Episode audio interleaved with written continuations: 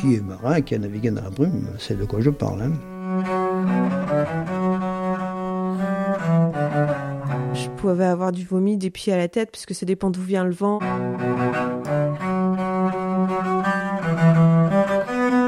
J'ai connu des phares euh, sur des îles. Quoi. J'ai eu l'impression d'avoir des cathédrales qui se déplaçaient. C'est vraiment chouette quand on se met au lit, par exemple.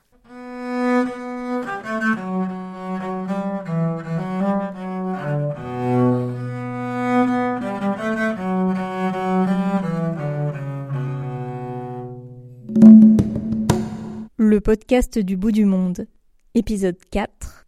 Michel Cloître, chercheur de trésors.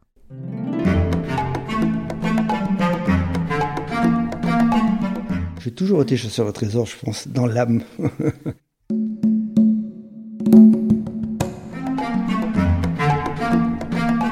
Ben, chasseur de trésors, ça veut dire quoi? Ça veut dire euh, chercher quelque chose qu'on n'a pas. Et en fin de compte, le plus beau des trésors, c'est celui qu'on cherche, hein, celui qu'on a trouvé, c'est fini. Hein. Chercher des trésors, c'est peut-être pas le mot. Euh, chercher, chercher des épaves, chercher euh, une épave, c'est une histoire. Euh, D'où ce bateau venait, qu'est-ce qu'il y avait à bord. Ça permettait, en fin de compte, d'aller à l'école, tout simplement, hein, d'apprendre. Voilà. Bah, moi, à 60 ans, j'étais en forme. Hein. Donc j'ai plongé 50 ans, de 20 à 70 ans, sans arrêt. Donc cela, c'est c'est de quel bateau? Ça, c'est le Colombian et ça, c'est l'Européen. Des pots de chambre d'officier. Ah bah oui, ça, c'est la vaisselle d'officier. hein. Et vous pensez qu'à bord, tout le monde avait un pot de chambre? Non. Même, même quand je naviguais, moi, euh, l'équipage ne mélangeait pas aux officiers. hein. Je pense que hmm, très tôt, je ne sais pas l'âge, mais 8-10 ans, on devait être à, à la côte à essayer de pêcher quelques poissons, hein, pour manger, hein, pour manger à l'époque. Hein. Ouais, ouais, en espérant partir, euh, partir naviguer. C'était- le, rêve. hein. C'était- C'était la route tracée de toute façon. hein. À l'école euh, certificat d'études, 14 ans. Presque un an à l'école d'apprentissage maritime. On apprenait les bases du métier de marin, mais surtout à travailler les cordages, le bois, le fer. Vers 16 ans, on embarquait. Minimum, c'était un an. Non, 14, 15 mois. Je parle là des années, euh, moi j'ai commencé en 1954. Vous aviez commencé par être marin de commerce. Oui, comme tous les jeunes de, mon âge. Pour qu'un gamin qui sortait d'Ouessant, qui parfois n'était jamais parti d'Ouessant, c'était assez extraordinaire. Hein Moi, c'est exceptionnel, c'est volontaire. Je suis resté 27 mois parce que mon frère était toujours à l'école. Mon père était mort, donc euh, voilà. Je suis embarqué la première fois à Alger. Je n'avais jamais vu un train de ma vie, jamais vu un avion. Et je suis donc embarqué à train jusqu'à Paris, ensuite avion. Et 13 jours après, j'étais à Baltimore, aux États-Unis. Je, sais, je crois qu'on a du mal à s'imaginer la vie des Américains à cette époque par rapport à nous.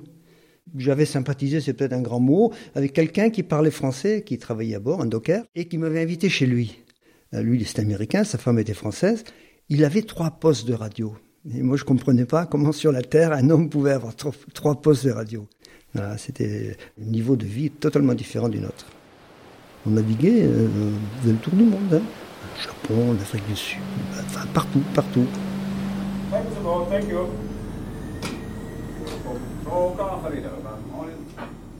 Bon, à un moment, je trouvais qu'un an, un an, un an et demi plus sur un bateau, c'était un peu long.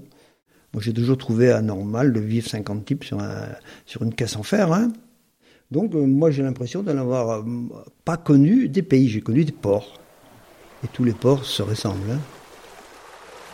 J'ai eu la chance de, de faire mon service militaire, une partie euh, en Algérie dans les fusiliers marins, et l'autre partie à l'école de plongée à Saint-Mandrier. Et c'est là que j'ai commencé à plonger. Et j'ai réussi à me faire embaucher comme moniteur de chasse sous-marine en Italie au Club Méditerranée. Et j'ai commencé comme ça. Pendant longtemps, j'ai des compétitions de chasse sous-marine. Et à partir d'un certain âge, 35 ans, euh, la- les compétitions devenaient trop dures. Donc je me suis orienté vers la plongée et j'ai découvert dans les, les épaves. Et comment est-ce que ça vous est venu, les épaves? Parce que j'imagine qu'au Club Med... Ah non, non, au Club Med, moi j'étais moniteur de chasse sous-marine et après de plongée. Quoique, j'ai découvert les épaves à l'époque, je me rappelle avoir vu des amphores sous l'eau, mais ça ne m'intéressait pas. Moi, l'épave à cette époque ne m'intéressait que parce que c'était un, un nid de poissons, c'est tout.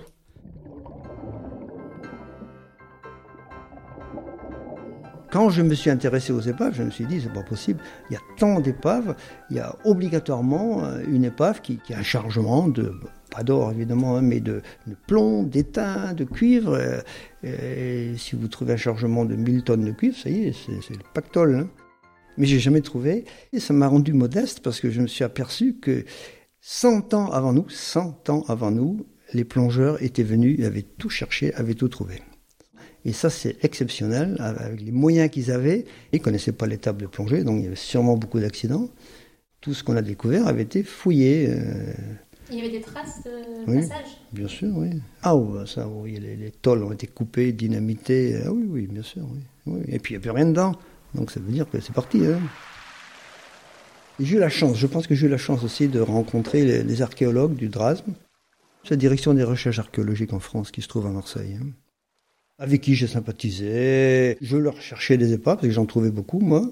Euh, moi, je trouvais les épaves du Moyen Âge, moi, pour moi, ça voulait rien dire. Mais pour eux, c'est extraordinaire d'aller analyser une coque du Moyen Âge. Euh, Donc on a, on a collaboré dans ce sens. En plus, moi, j'avais la chance d'être à Ouessant. Il y avait tout ce qu'il fallait à Ouessant et en Bretagne, hein, où il y avait vraiment, euh, il n'y avait plus qu'à descendre et, aller voir. hein. c'est le carrefour. C'est un carrefour. Tous les bateaux qui viennent du monde, du monde, et qui viennent en Europe, passent là. Sont obligés de passer là. Ils atterrissent là, à Ouessant. Et ils doivent rentrer dans la Manche. Et ils tournent. Ils sont obligés de tourner. Et s'ils tournent une demi-heure trop tôt, ça va être Molène. Si c'est une heure trop tôt, c'est l'île de Saint. Si c'est cinq minutes trop tôt, c'est Ouessant. Et donc, c'est tapissé de bateaux parce que, alors euh, évidemment, maintenant on a des moyens de se repérer, on a des GPS, on, on- on sait au mètre près où on se trouve, mais jusque la dernière guerre euh, mondiale, il n'y avait pas de grands moyens de repérage. hein. C'était euh, souvent l'estime, c'est-à-dire qu'on pas les, les étoiles, si on en voit, mais s'il y a de la brume, le jour où il y avait de la brume, c'était que des accidents. D'ailleurs, tout, la majorité des, des naufrages ici, majorité, 95% ou sinon plus, c'est par temps de brume, par beau temps. Le cas du Drummond de Castel, les horaires à respecter, on doit être le lendemain en Angleterre. Il avait, allez, disons, euh, un quart d'heure de route pour passer Ouessant. Il était, il était sauvé. Mais il a tourné trop tôt et il s'est tapé dans les cailloux. C'est un paquebot qui venait du Cap de Bonne-Espérance qui allait, qui allait en Angleterre hein, et qui s'est perdu avec à bord euh, euh, certainement des, gens qui avaient dû travailler des années au Cap, euh, peut-être faire fortune et, ren- et rentrer en Angleterre. Donc c'était un bateau un peu mythique. On en parle beaucoup de ce bateau parce qu'il y a eu beaucoup de morts. hein. Il y avait du, il y avait du beau monde. sinon, les cargos, il y avait pff, 50 marins. on n'en parlait même pas. On a cherché pendant longtemps, longtemps, avant de, la- trouver. Et c'est sûr que, voir ce bateau étalé au fond, avec tous ces hublots, le bateau il est posé au fond, même si des superstructures sont tombées, ça fait, euh, c'est sûr que ça fait une, belle émotion, ça c'est clair. Oui, ça, je reconnais que. Mais c'est sûr, et puis même n'importe quelle épave, si vous la cherchez pendant des années, vous avez, vous avez palmé des heures et des heures dans des conditions pas faciles, ah, tout d'un coup vous la trouvez, on est content. Il y a un nombre important de morts, d'enfants, de femmes. euh. Bon, ici à Ouessant, le clocher de l'église avait été payé par les Anglais, à Molène, la citerne, je crois. Enfin bon, en remerciement du fait qu'on se soit occupé des morts. hein. Parce qu'il y a eu que trois survivants. hein. Donc il y a beaucoup de bateaux en mer qui ont récupéré des cadavres. hein. Et les ont emmenés sur l'île pour les enterrer. Mais c'était pourtant des protestants, mais ça fait rien.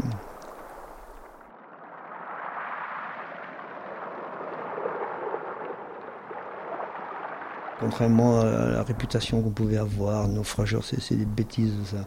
Alors évidemment, l'histoire vient du fait que lorsqu'un bateau arrivait à la côte, qui était une épave, les gens se précipitaient pour ramasser tout ce qu'ils pouvaient. Mais ils avaient raison, évidemment. Alors ils ont, attrapé cette réputation de, naufrageurs qui voulait dire qu'on pouvait faire des feux. C'est des bêtises. Moi, j'ai j'ai jamais trouvé aucune trace, aucun procès qu'on ait fait à des gens qui aient provoqué des naufrages. Des gens qui ont, volé dans les bateaux, euh, dans les épaves après, oui, bien sûr. Mais peut-on leur en vouloir, euh, vu la vie euh, misérable qu'ils avaient sur ces îles? Dernier recours, c'était la religion. Euh, On les menaçait d'excommunication. Puis ils étaient capables de rendre. On rigole maintenant, mais à cette époque, euh, excommunier, c'était, c'était aller en enfer. hein. Et ils rendaient le butin à l'église, coup? Oui, mais bah, l'é- l'Église a toujours été euh, associée avec, avec l'autorité, avec le, le clergé et la noblesse, et c'était bien, bien, bien assemblé pour faire cracher le petit peuple. Ça a toujours existé.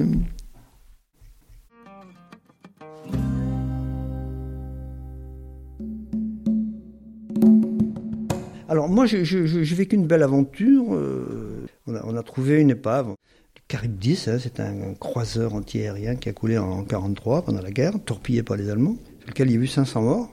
Et on a réussi à trouver l'épave et à remonter des, obus, enfin, des objets, un obus. Et il y a encore des hommes vivants, là même aujourd'hui encore, qui étaient à bord, hein, qui ont passé de, de minuit à 8 heures du matin dans l'eau dans l'eau, dans le mazout, parmi les morts, dans le feu. C'est extraordinaire. Et on a réussi à, remonter, à identifier l'épave et de remettre des objets à ces hommes qui avaient vécu cet enfer. Et là, c'est des émotions très fortes.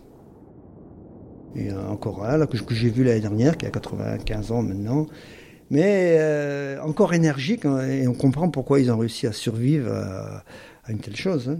8 heures dans l'eau, même en octobre, c'est pas chaud quand même. C'est la question, des premières que je vais poser. Il me dit, mais comment t'as pas, t'as fait? T'es pas mort de froid? Il me dit non, en fin de compte, non. J'étais sur le pont, bah, habillé, parce qu'il faut imaginer ça en temps de guerre, hein, avec les, Allemands qui étaient tout près.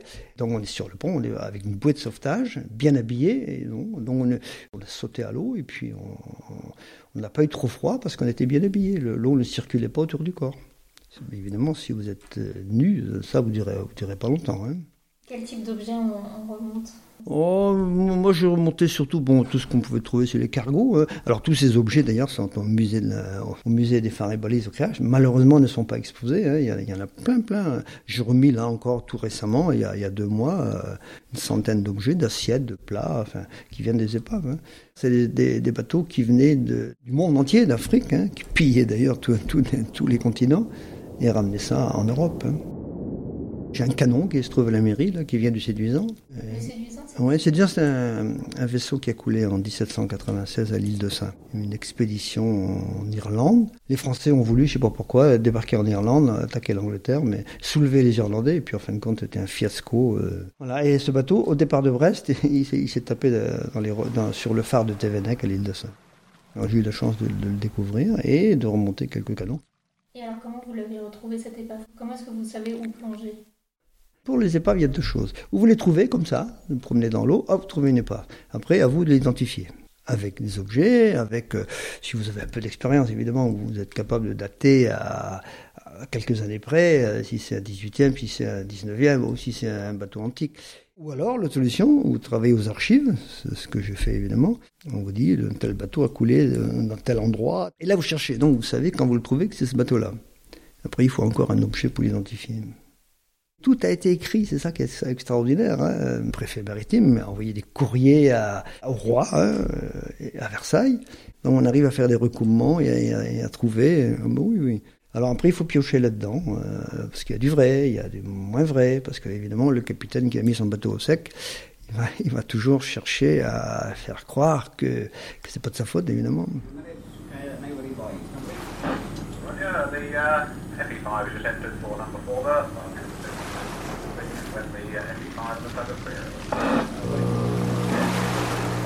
Moi, j'ai trouvé des, rapports de, naufrage, par exemple, dans les archives des phares et balises. Hein, phares et balises, je me dis, mais c'est pas possible. Pourquoi il, y y aurait des rapports de naufrage dans les... Eh oui, parce que chaque fois qu'il y avait un naufrage dû à la brume, les phares demandaient le rapport du naufrage et faisaient eux-mêmes un rapport en disant tel jour, telle heure, on avait tel gardien et la corne à brume marchait. Donc, ils n'étaient pas responsables. Ce qui fait que dans, dans les phares et balises, on trouve des rapports de naufrage. Est-ce que des gardiens de phare ont été témoins aussi Ah, bah, bien sûr, oui. Oui, parce qu'il y a des naufrages à, près, tout près de la Jument ici, sur le Fridic. Dans le rapport, ils disent on, on a entendu la corne à brume du phare de la Jument quand on a arrêté les machines.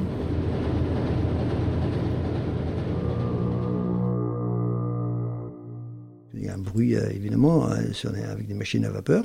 Et donc, euh, la brume, c'est vraiment la, chose la pire pour, pour les marins. Enfin, qui est marin, qui a navigué dans la brume, c'est de quoi je parle. hein. Ah. Alors, autant Ouessant, alors je peux vous dire, tous les Ouessant, 80% des épaves, je les ai découvertes, j'y étais dessus, parce que d'abord, il y en a moins, et c'est des épaves relativement récentes, c'est-à-dire, c'est du temps de la brume, c'est, enfin, du temps de la vapeur, c'est hum, 19e. Et là, on a, on a des, des- des archives, et on, on a pu trouver les épaves. Par contre, dans le nord d'Ouessant, où là c'est très profond, là on, on tombe dans les, dans les zones de 80-90 mètres, là on ne peut pas y aller. Toutes les épaves 18e, alors là malheureusement on a, on a, des rapports écrits, mais c'est souvent euh, naufragé à Ouessant, naufragé près d'Ouessant, naufragé près de Brest. Euh, c'est jamais très précis, donc très difficile à trouver. Et quand vous trouvez une épave ancienne, il faut encore après l'identifier. Là, vous ne risquez pas de trouver des, assiettes ni quoi que ce soit. hein. D'abord, les algues poussent dessus, ça cache tout. Et ensuite, euh, la houle a fait son effet, a tout recouvert, tout cassé. Si c'est du bois, ça va pas durer longtemps. hein. Tout ce qui est hors du sable, tout ce qui est dans l'eau, et man- et mangé par les vers, d'une part, démoli par la mer, ne va résister que le métal noble. hein. Ces routes ont été fréquentées depuis l'Antiquité. On a trouvé une pièce d'or euh, sur un goémon qui est datée de, je crois que c'est 200 ans avant Jésus-Christ, une pièce d'or. Donc ça veut dire qu'il y avait du trafic. Les, Grecs, les Romains venaient chercher de l'étain en Angleterre et passaient pas à Ouessant, mais à l'intérieur, entre, entre la terre et Ouessant, dans le chenal du four. Quoique on a trouvé, hein, pas moi, mais un copain du club ici a trouvé une pièce romaine à la plage du Prat. Là. Alors évidemment, on en Méditerranée, on trouve des, épaves très anciennes, c'est-à-dire euh, 2000 ans, hein, avant Jésus-Christ. Mais ici, il y en a, il y en a eu, c'est obligatoire, hein, puisqu'on a trouvé des amphores. euh, mais euh, une épave en Méditerranée, si elle coule profond, euh, 30-40 mètres, elle va être protégée, elle bougera plus. Ici, hein, avec la houle, euh, rien ne résiste. Les seules traces qui peuvent rester après tant d'années, c'est du plomb, c'est de l'étain, du cuivre, de l'or, bien sûr. Mais sinon, tout ce qui est bois a disparu complètement. euh, sauf si c'est rentré dans la vase, si ça a été protégé, si ça peut eu d'oxygène.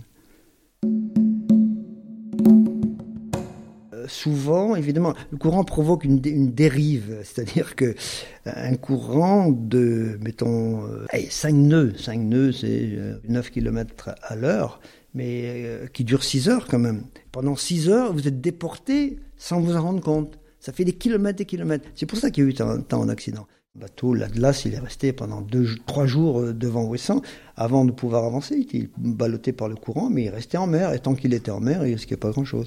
Le danger, c'est quand il est arrivé à la côte. hein. Et alors l'Atlas, c'était quoi l'histoire de l'Atlas?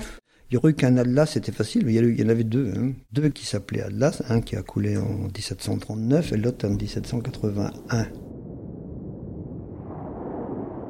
On avait un point qui était donné dans le rapport. hein.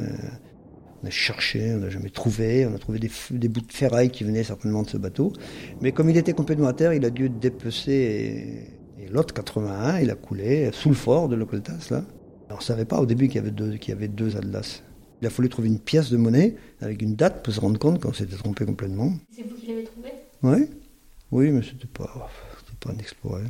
C'était au bord de côte, à 5 mètres d'eau, avec des canons partout, donc euh, facile. hein.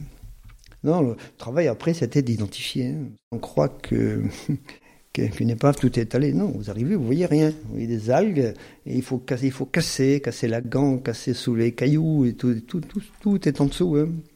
Tout ce qui est lourd descend. Hein. Une pièce de monnaie. Si elle est plus lourde que le sable, elle va aller dans le sable, elle va aller en dessous. Donc il faudra enlever tout le sable pour, pour la trouver en bas. Et c'est un travail extraordinaire. Et au bout de, quelques siècles, euh, la ferraille se, fond dans, la roche, ça, forme une- ce qu'on appelle une gangue. C'est un béton, hein, c'est du ciment qu'il faut casser au burin hein, pour, y avoir accès. hein.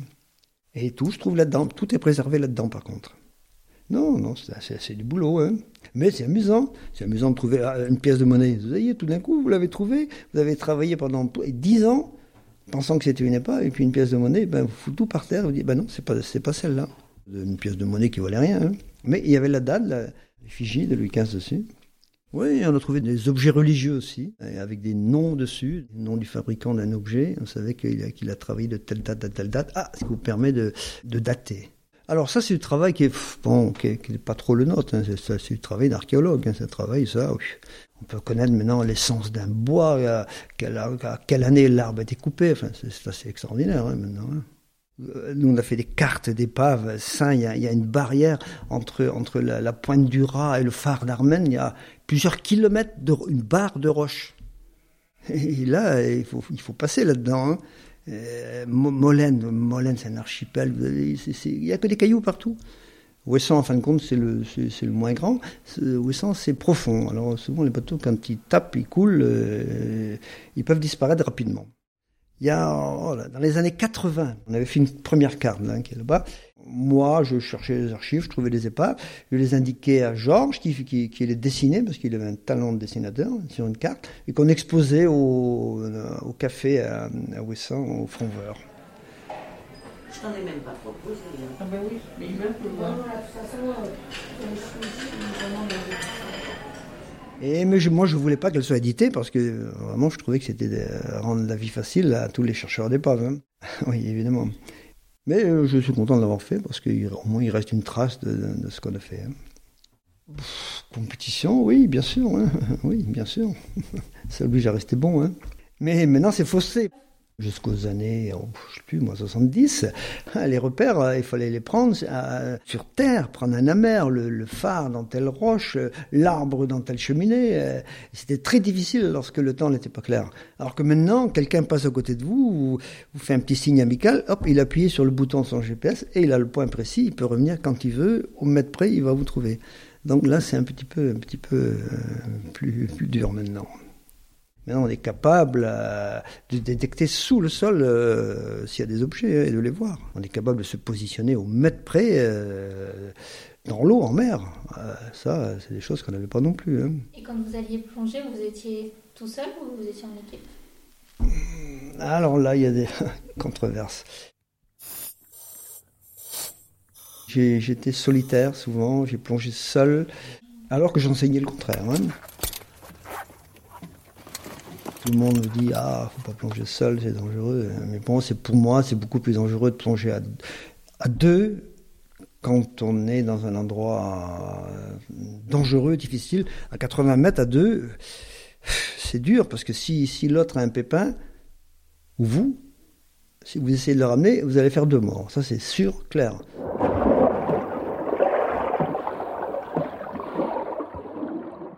Quand on est seul, on doit s'occuper que de soi. On prépare tout à l'avance avec vraiment beaucoup mieux.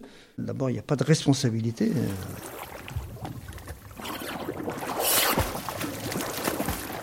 Moi, il m'est arrivé d'avoir quelques frayeurs. Euh, votre copain, vous ne le voyez plus. Zut, où il est passé? Il est monté, il n'est pas monté Il est noyé Oh, là, là, c'est les mauvais moments. hein. Et alors que si vous êtes seul, vous vous occupez de vous, point, c'est déjà pas mal. Souvent, quand c'était un peu, un peu difficile, je préférais être seul. Comme tous les plongeurs profonds, le- les corailleurs, c'est pareil, ils étaient seuls, euh, voilà. Seul, on prend beaucoup, beaucoup plus de précautions. Il peut arriver quelque chose, évidemment. Si vous faites une syncope en bas, bon, bah, ça va, hein, on n'en parle plus. Mais ça peut arriver n'importe où, à n'importe qui. Je consacrais une plongée uniquement pour amarrer un bout sur l'épave. hein. Un bout, c'est ce que c'est, hein, c'est le cordage qui monte. hein. Et parce que c'est le plus important. Et après, quand vous descendez, vous arrivez en bas, vous êtes sur l'épave, vous n'avez pas cherché. Parce si vous passez votre temps à 60 mètres déjà, vous passez votre temps à chercher où est l'épave, à droite, à gauche, vous allez perdre tout votre temps, tout, tout, euh, et puis au bout de quelques minutes, vous êtes narcosé, donc euh, c'est très difficile. Vous descendez en bas sur l'épave. Moi, je mettais une lampe à éclat à 5-6 mètres du sol. Et je restais autour de ce bout. Je ne, m'écartais que d'une dizaine de mètres pour avoir toujours en vue la lampe. Euh, Bon, maintenant, il faut aussi savoir ce que c'est être euh, narcosé par l'azote. Euh, Vous réfléchissez mal, l'intelligence, elle a disparu complètement. Donc, il faut, il faut pouvoir retrouver ce, bout, remonter en surface et avoir sous le bateau les bouteilles pour faire les paliers. Après, une fois que vous êtes arrivé, vous êtes monté dans la zone des 30 mètres, ça va, la narcose a disparu. Vous, vous êtes clair, mais euh, c'était une grosse préparation avant. hein. Plonge pas comme ça. Hein. Non, non. Descendre et se promener sur une épave et aller n'importe où, ça c'est dangereux. Ça arrive, c'est m'arriver. Dangereux ça, parce qu'après vous savez plus où vous êtes. Quand, quand vous voyez que vous avez que vous devez remonter, vous n'avez plus d'air, plus d'air ou des paliers à faire. Là, vous montez en pleine eau, là, vous dérivez. Là, là, c'est vraiment dangereux. Si vous n'avez pas quelqu'un en surface, là, ça peut mal se terminer.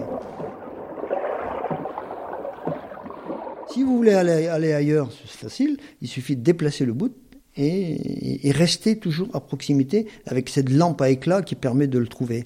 Il faut, savoir que 60 mètres, même moins parfois, suivant la mer, suivant l'état de la mer, vous voyez rien. Hein, c'est pratiquement pas la nuit, mais presque la nuit. Hein. Donc c'est un peu angoissant quand même.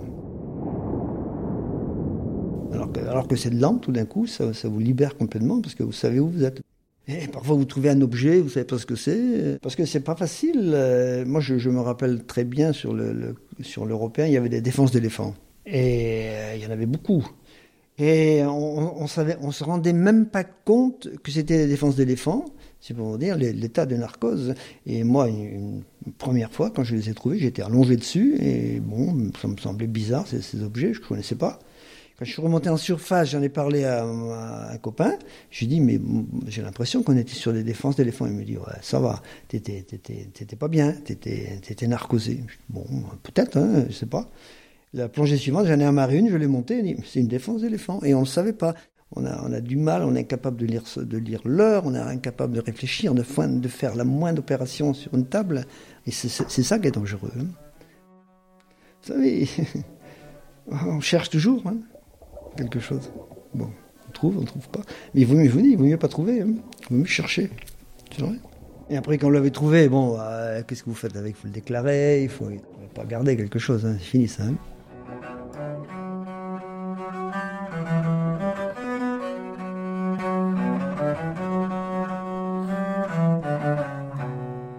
Vous venez d'entendre Michel Cloître, chercheur de trésors. C'était le quatrième épisode du podcast du bout du monde, imaginé et réalisé par Léna Coutreau pour la compagnie Penarbed